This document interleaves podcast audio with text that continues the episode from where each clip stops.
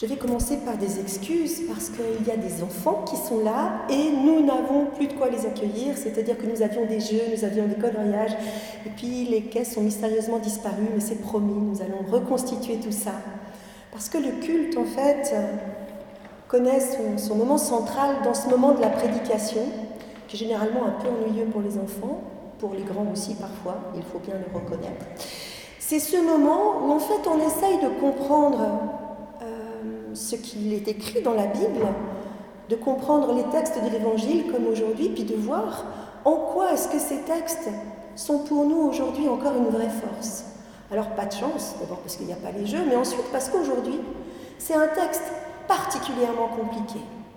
Un texte compliqué parce qu'il fait appel à énormément d'autres textes qui se trouvent tous dans la Bible. Et suivre les pas de Jésus sur les pierres de ce désert dont parle le texte du jour, eh bien c'est une entreprise périlleuse, parce que justement, ce texte charrie une foule d'interprétations différentes, une foule de croyances différentes et une foule de controverses. C'est-à-dire que les gens, encore aujourd'hui, ne sont pas d'accord sur ce texte-là.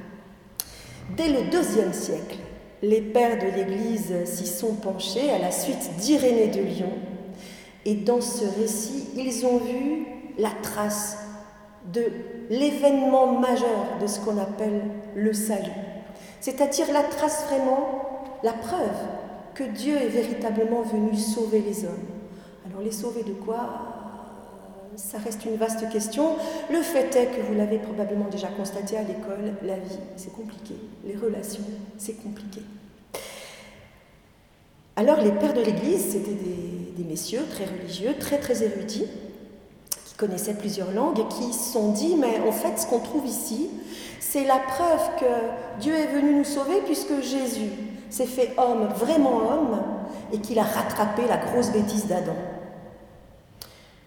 Tout le monde se souvient d'Adam, en fait. Adam, c'est celui qui, dit-on, a chuté. En tout cas, les pères, de l'Église le croyaient, parce qu'il aurait échoué dans ce combat contre on ne sait pas trop quoi, un serpent ou une femme, ça dépend. Le Christ était vraiment un homme, et ça, les pères de l'Église euh, le croit parce que justement dans ce texte, Luc dit que au bout de 40 jours quand même, Jésus a fini par avoir faim. Ce qui a préoccupé les pères de l'Église, c'est la question de ces deux natures du Christ, la question de savoir quelle était en lui la part de Dieu, quelle était en lui la part de l'homme. S'il a vraiment été un homme comme nous, après avoir été un enfant, comme tous les enfants. Par contre, au Moyen Âge, la question va un peu se déplacer parce que les préoccupations se déplacent avec le temps. Et là, c'est le péché qui va préoccuper les commentateurs médiévaux. Le péché et, la façon dont on va pouvoir, à la suite du Christ, résister aux tentations. Au Moyen Âge, ce texte prend vraiment toute sa valeur d'enseignement. À la même époque, le diable se retrouve personnifié. C'est-à-dire que les gens croient que c'est vraiment une personne dont le texte de Luc nous parle. On l'a reconnu, hein, alors euh, c'est l'antique serpent, mais c'est aussi celui qui sait si bien murmurer à l'oreille de Dieu dans le livre de Job, l'avocat général, ce personnage qui fait partie de la cour divine. Le diable qui est capable de rentrer dans le cœur des hommes, un peu plus loin dans l'Évangile, mais la femme aussi. Hein. Alors heureusement quand même que la figure de Marie est venue un tout petit peu racheter tout ça en ce qui nous concerne, nous les femmes. Mais au Moyen Âge, les tentations sont aussi, enfin, sont aussi identifiées.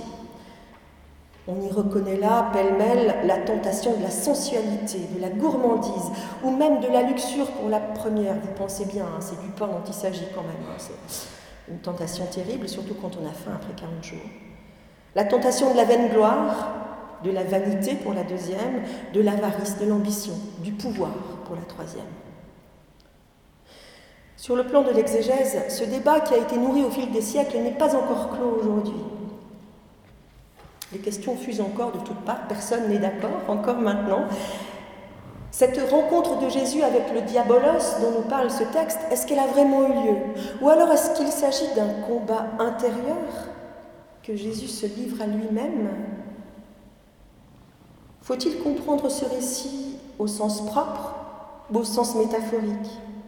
Qui est donc ce personnage étrange du diabolos qui va citer les Écritures comme s'il était un rabbi qui va se permettre de dire à Jésus, dis donc, si vraiment tu es le Fils de Dieu, tu t'es regardé, n'as pas la dégaine d'un Messie quand même. Hein.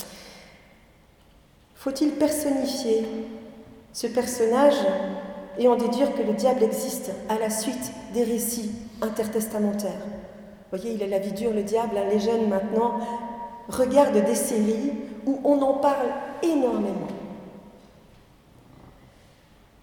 Doit-on plutôt laisser ce personnage à l'état de vocable, d'un simple mot qui recouvre pourtant une vraie réalité, mais une réalité humaine, très humaine, qui représente notre part à la fois rationnelle et sombre, qui comptabilise tout, qui juge tout, qui ne lâche rien, celle qui jamais ne pardonne rien. Et puis si tentation il y a vraiment là, qui est-ce qui a été tenté? Est-ce que c'est le Dieu en Jésus? Est-ce que c'est l'homme en Jésus? Comment maintenir en Jésus-Christ l'unité de Dieu et de l'homme? Et surtout peut-être aujourd'hui bien égoïstement, quelle parole de vie dans ce récit pour nous aujourd'hui? Bref, sur le plan conceptuel, que croire, que penser, qu'en dire? Et sur le plan pratique, au fond, puisque nous entrons en carême aujourd'hui chez les catholiques. Le jeûne n'est-il pas le meilleur moyen pour lutter contre les tentations? Faut-il imiter le Christ et jeûner à sa suite? Calvin a répondu une fois pour toutes à cette question, en tout cas pour les protestants que nous sommes, d'une manière euh, complètement verte. Dans ses commentaires sur le Nouveau Testament, quel orgueil, disait-il, de se mettre au rang du Christ et de se mesurer à lui, quelle superstition perverse de croire qu'un tel jeûne est une œuvre méritoire. Pour Calvin, le carême des papistes, comme il les appelait, est une insulte faite à Dieu lui-même. Alors catholiques et protestants ne finiront par se mettre d'accord que sur un seul point. S'il y a une façon de repousser le tentateur, c'est le recours au Christ. Mais faisons, si vous le voulez bien, quelques pas dans ce désert où se bouscule la foule de nos questions, un pas à pas qui est ce qu'on appelle une étude biblique. Alors on en fera peut-être, mais euh, un peu plus tard. Dans le groupe d'ados, les études bibliques, euh, on les réserve pour euh, les plus grands. Rassure-toi, parce que Sarah vient au groupe d'ados, donc je ne voudrais pas qu'elle s'inquiète aujourd'hui. Le texte nous dit que, rempli du souffle saint, Jésus revint du Jourdain. Alors commençons par là, parce que ce souffle dont Luc précise qu'il est saint, eh bien, c'est dans la Bible, par là que tout va commencer. Dans la Genèse, c'est ce souffle dont il est question, le souffle de Dieu, le souffle qui est créateur. Et que ce soit au sens propre ou au sens métaphorique, eh bien, tous les mots qui sont traduits par souffle ou par esprit dans la Bible évoquent le mouvement de la vie, Le mouvement qui résulte d'une action mystérieuse de Dieu, il est aussi parfois l'agent de quelque chose de bien plus extraordinaire puisqu'il est présenté comme ce qui permet aux héros d'accomplir leurs tâches. Il est l'inspiration des prophètes. C'est par ce souffle que Jésus est conduit au désert. Et là, on l'entend tout de suite, pour ceux qui sont familiers des textes bibliques, l'allusion au désert fait écho de nombreux textes de ce Vieux Testament. Le désert, c'est le lieu où va vivre pendant 40 ans le peuple, le peuple qui a été libéré de l'esclavage par Dieu. Un séjour qui va durer toute une vie, le temps du passage d'une génération à l'autre. Mais le désert, c'est aussi le lieu de l'annonce, celle du Baptiste en Luc qui reprend l'annonce d'un prophète, Ésaïe.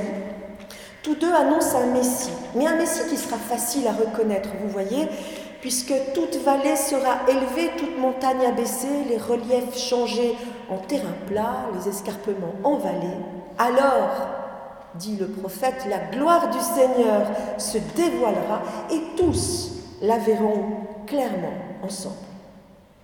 Partout dans le Vieux Testament, l'annonce du Messie est claire. Il sera facile à reconnaître, puisque sa venue va s'accompagner de miracles, de prodiges, de changements que tout le monde pourra voir.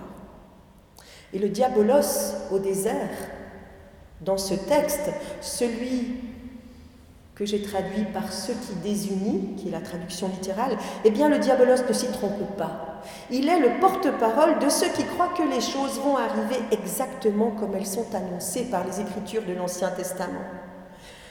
Ce qu'il demande à Jésus, ce diable, c'est de faire la preuve de son identité, de sa filiation divine, de se montrer tel qu'il est annoncé dans les Écritures.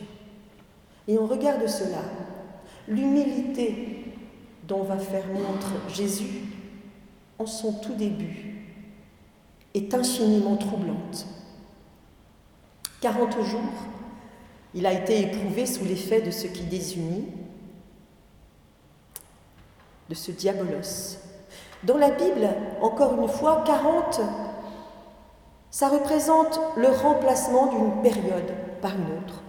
Ainsi, le déluge va se prolonger pendant 40 jours et 40 nuits, le temps pour que soit balayé l'ancien monde et que naisse un monde nouveau, différent. C'est le temps du passage à une humanité nouvelle. Un monde dans lequel l'épreuve a fondé une alliance indéfectible dont la trace parfois nous relie encore de la terre au ciel. Les Israélites, effectivement, vont séjourner dans le désert 40 ans après leur départ d'Égypte le temps nécessaire pour que la génération dite infidèle soit remplacée par une autre. Moïse va rester dans le mont Sinaï 40 jours sans boire, sans manger. Élie va marcher 40 jours dans le désert par la force seule de deux galettes et d'un peu d'eau que vont lui apporter un ange du Seigneur. Jésus, nous dit le texte de Luc, va jeûner lui aussi 40 jours. C'est ainsi que va se marquer son passage de sa vie privée à sa vie publique. Mais là encore, entre Jésus et les figures de Moïse et d'Élie, eh bien, le fossé est immense. D'abord, l'histoire raconte que contrairement à Jésus, Moïse, lui, n'a même pas eu faim, mais surtout que son lien avec Dieu était visible par tous. Puisque dans l'Exode, on peut lire que la gloire du Seigneur qui demeurait sur le mont Sinaï se manifestait par une nuée, que le septième jour, Dieu a appelé Moïse dans cette nuée, que l'aspect de la gloire du Seigneur était sous les yeux des Israélites comme un feu dévorant au sommet de la montagne, que Moïse a pénétré dans cette nuée. Tout le monde, tout le monde a pu voir la gloire de Dieu sur Moïse. Voilà comment se manifeste un vrai prophète selon la tradition des Écritures anciennes. En regard de cela, la discrétion de Jésus et son refus des prodiges est incompréhensible. Le prophète Élie, lui, il avait de très très bonnes raisons hein, de s'enfuir au désert. Il avait tué quand même de sa propre main 450 euh, prophètes de Baal. Et euh, la reine Jézabel lui en voulait beaucoup. En plus, le prophète Élie, il y a quelque chose de particulier, c'est qu'il n'est pas mort, on raconte ces vieux textes, il aurait été enlevé par un char qui serait venu du ciel et qui l'aurait pris avec lui. Jésus, lui, eh bien, il n'égorgera personne, il ne prendra même pas la peine de combattre ceux qui adorent d'autres dieux. Il ne dira jamais aimez-moi, mais bien toujours aimez-vous, mais bien toujours aimez-vous. Aucun char céleste ne viendra le chercher quand il va mourir sur la croix. Le temps du désert, c'est le temps de l'épreuve. C'est par l'épreuve que Luc introduit le ministère de Jésus. Il a bien raison, Luc, parce que là, vous voyez, les gens qui sont contemporains de Jésus, ils se trouvent dans un terrain connu. Parce que le thème de l'épreuve parcourt aussi l'ensemble des Écritures. L'entier aussi de la littérature euh, juive non canonique de l'époque, c'est-à-dire les textes qu'on n'a pas repris pour euh, des textes qui étaient inspirés, mais aussi la littérature rabbinique, c'est-à-dire ce qu'ont pu en dire les religieux de l'époque. Mais dans tous ces textes, la mise à l'épreuve est présentée comme venant de Dieu soutenu par le Satan, c'est-à-dire l'avocat général de sa cour, et facilité par nos penchants mauvais quand même. Le psaume 11, entre autres psaumes, témoigne de cette croyance répandue selon laquelle Dieu met l'homme à l'épreuve, surtout quand il est juste. On pense immédiatement aussi à Abraham et à son fils. Parce que ce texte de Luc fait écho à un livre que nous ne connaissons pas, parce qu'il n'est pas dans notre Bible, mais il est dans la Bible de l'Église euh, orthodoxe éthiopienne, qu'il a gardé comme un texte inspiré, le livre des Jubilés, où là, on voit apparaître un personnage, comme le Satan de Job, qui vient murmurer à l'oreille de Dieu, puis qui lui dit, écoute, regarde, Abraham, il aime son fils plus que toi, alors. Si tu lui demandes de le tuer, regarde s'il t'aime vraiment et s'il fait ce que tu lui ordonnes. Ça a l'air anodin, j'ai rencontré une dame un jour à l'aumônerie qui, qui, pleurait sur euh, sa fille mourante en disant Mais Seigneur, Seigneur, j'ai aimé ma fille plus que toi et c'est pour ça que tu veux me l'enlever. Je n'avais pas compris sur le moment, mais ce, ce passage justement m'a permis de. Elle était éthiopienne, de voir quelle était sa croyance. On rencontre ce même personnage dans Job, vous vous en souvenez, c'est une histoire Job qu'on trouve dans la Bible, c'est un homme très très riche, et puis euh, qui aime Dieu, qui est fidèle, qui prie, et puis euh, le Satan, c'est-à-dire l'avocat général, vient dire à Dieu, dis donc, euh, ouais d'accord, il t'aime, hein, mais enfin il a tout ce qu'un homme peut rêver. S'il était pauvre et s'il n'avait rien du tout, est-ce que tu crois qu'il t'aimerait de la même manière? Sous la plume de Luc, le mot de l'épreuve revient, c'est peirazzo. Il se traduit par littéralement essayer. Tenter dans le sens d'essayer pour voir si ça marche en fait. Mais c'est aussi un mot qui veut dire faire l'épreuve, dans le sens de faire l'expérience de quelque chose. Il est vrai qu'il est parfois aussi utilisé dans un sens négatif et qu'il signifie alors chercher à séduire ou à corrompre. Quand la croyance en un Dieu comme celui-là, un Dieu qui éprouve l'homme pour voir s'il est vraiment fidèle, ou s'il mérite son amour, va rencontrer le stoïcisme grec, c'est-à-dire une philosophie qui méprise le corps au profit de l'esprit, qui essaie de séparer le matériel et le spirituel, eh bien, il devient pratiquement impossible de résister à la tentation de lire ce passage des tentations au désert comme un test, comme une épreuve qu'aurait subi Jésus, comme un test, comme une épreuve que nous aurions nous aussi à passer au travers de tout ce qui peut nous arriver dans la vie et qui est difficile, qui est ardu, qui est pénible. Jésus, pourtant, lui, ne demandera jamais à ses disciples de passer par des épreuves tests, il ne leur demandera jamais de jeûner comme le faisaient ceux de Jean, ce qui a d'ailleurs choqué beaucoup de ses contemporains. Les évangiles nous le montrent comme un homme qui aimait qu'il y ait du bon vin pendant les fêtes, qui aimait partager ses repas non seulement avec des amis, mais avec des pécheurs. Alors nous voilà arrivés enfin à l'agent de la mise à l'épreuve, ce fameux diabolos, ce diable que l'on voit ressurgir partout. Il suffit, regardez, vous qui avez des enfants, des petits-enfants, regardez sur Netflix les dernières séries, ça vous montrera à quel point ce personnage mythique, qui ne nous vient pas des évangiles, mais des textes apocryphes, occupe encore l'inconscient collectif.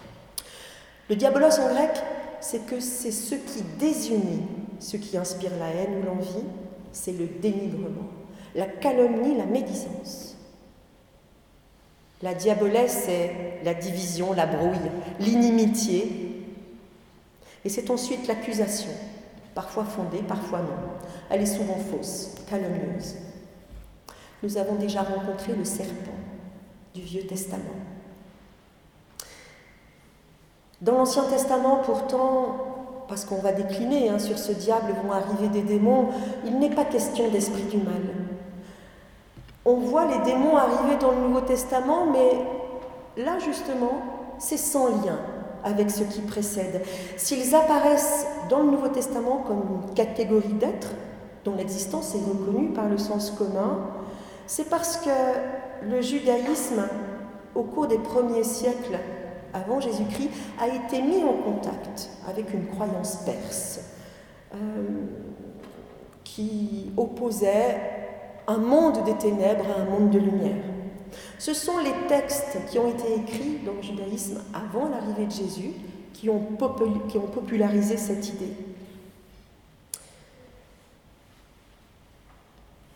On voit apparaître, mais justement pas dans l'Évangile, des cohortes d'anges déçus qui vont faire face, mais pour un temps seulement, aux anges fidèles restés à Dieu.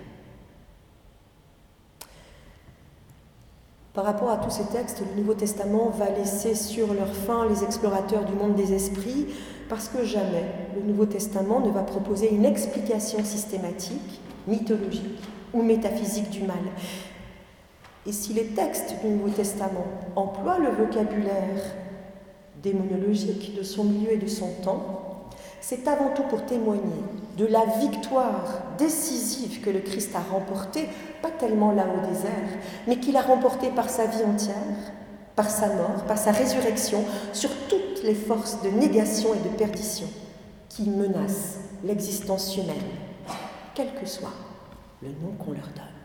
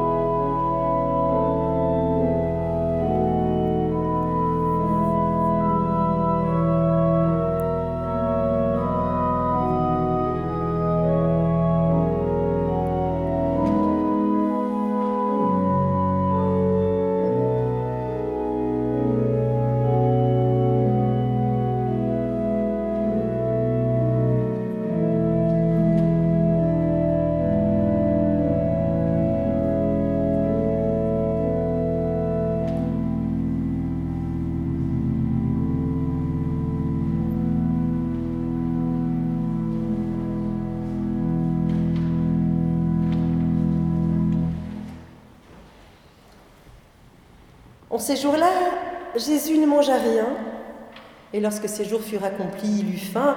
Alors ce qui désunit, ce diabolos, lui dit Si tu es le Fils de Dieu, dis à cette pierre qu'elle devienne pain. Et là, tout le monde se dispute encore pour savoir si ce passage a vraiment eu lieu ou pas. La seule chose que l'on sait, et que l'on admet tous, c'est que ce drôle de personnage et Jésus vont combattre à coups de versets bibliques. Jésus lui répond en effet, il est écrit que ce n'est pas de pain seul que l'homme peut vivre. C'est la première lecture que nous avons entendue ce matin, qui est extraite de ce livre du Deutéronome où Moïse admoneste son peuple en lui disant, dis donc, souviens-toi de tout ce que Dieu a fait pour toi et s'il t'a éprouvé au désert, c'est pour une bonne raison. C'était pour t'apprendre que l'homme ne vit pas de pain seulement, Matthieu va aller un bout plus loin que Luc puisqu'il cite la fin du passage. L'homme vit de tout ce qui sort de la bouche de Dieu. Luc s'arrête là. Il se contente de dire L'homme ne vit pas de pain seulement. Il ne dit rien sur la nécessité d'une mise à l'épreuve, rien sur un prétendu besoin pervers de Dieu de vérifier quoi que ce soit. Vous voyez, dans l'Évangile, jamais Jésus ne demandera à un malade de se convertir avant d'être guéri. Jamais Jésus ne demande un gage d'amour à ceux qu'il va rencontrer. Il ne tiendra aucune rigueur à Pierre d'avoir préféré sa sécurité à la fidélité en amitié. Il ne se vengera pas de Judas. Jusque sur la croix, dans ce même évangile de Luc, Jésus va choisir le cri du pardon, pardon pour ses bureaux, pour ses juges, pour l'humanité entière. Mais le combat continue, puisque le diabolos mène Jésus en haut, lui fait voir un bref instant tous les royaumes de la terre habités. C'est une autre allusion à Moïse dans le livre du Deutéronome.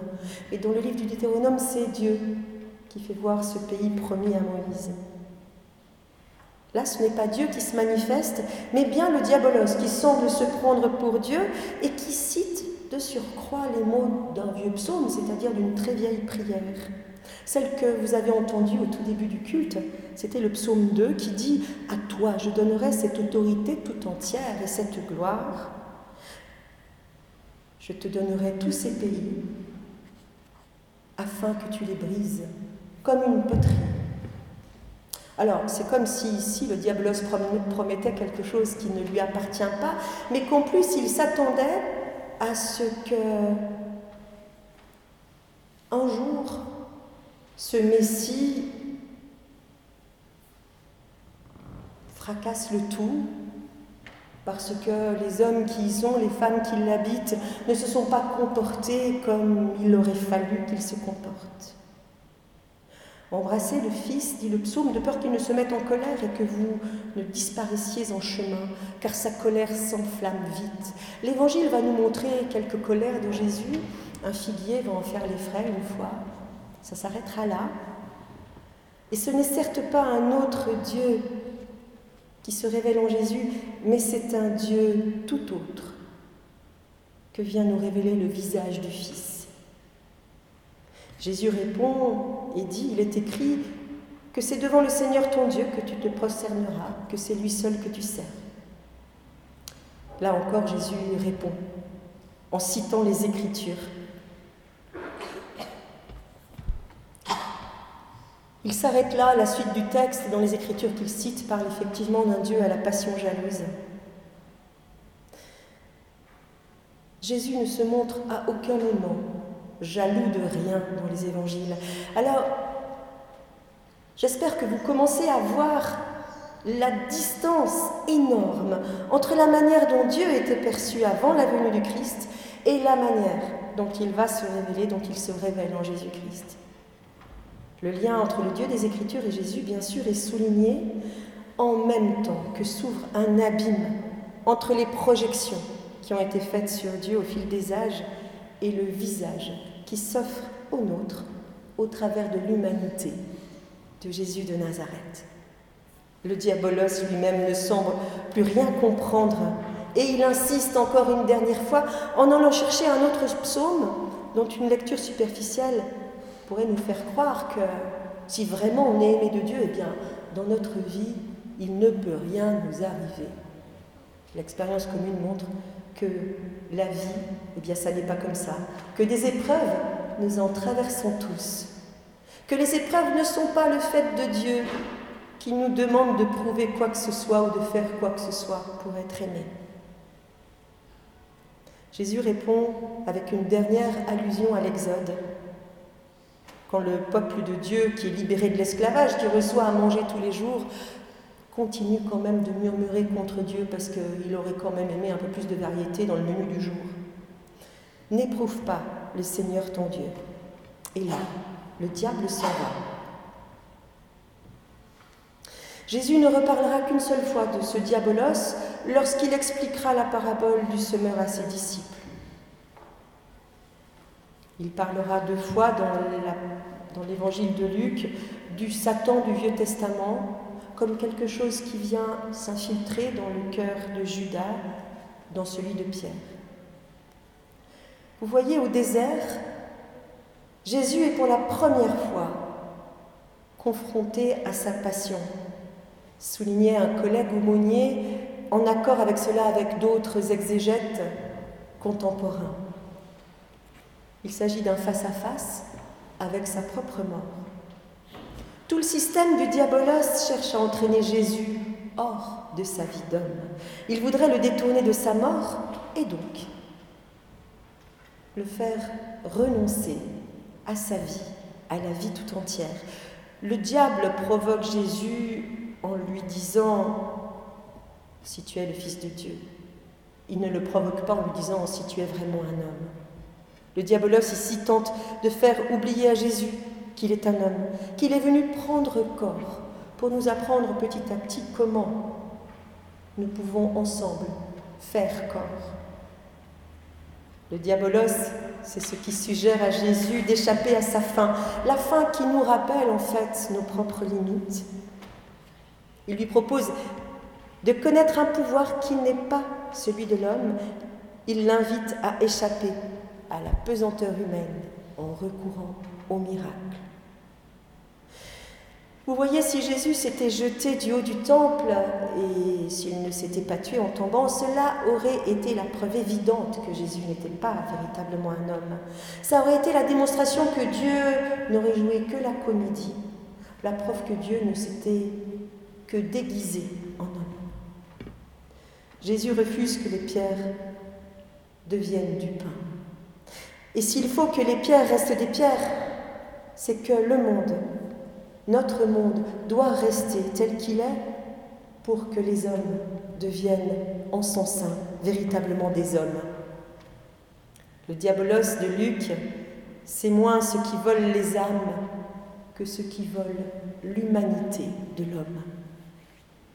Le diabolos, en fait, c'est ce qui aliène l'homme, ce qui dissout et qui détruit l'humanité en nous. Jésus va refuser de tricher avec sa vie d'homme. Ses réponses, tout au contraire, appellent toujours l'homme, la femme à sa dignité d'être humain. L'homme ne vit pas seulement de pain. Et si Jésus ne dit pas pour autant de quoi doit vivre l'homme, il ne nous enferme jamais dans une réponse. Il ouvre le débat et laisse la question grande ouverte.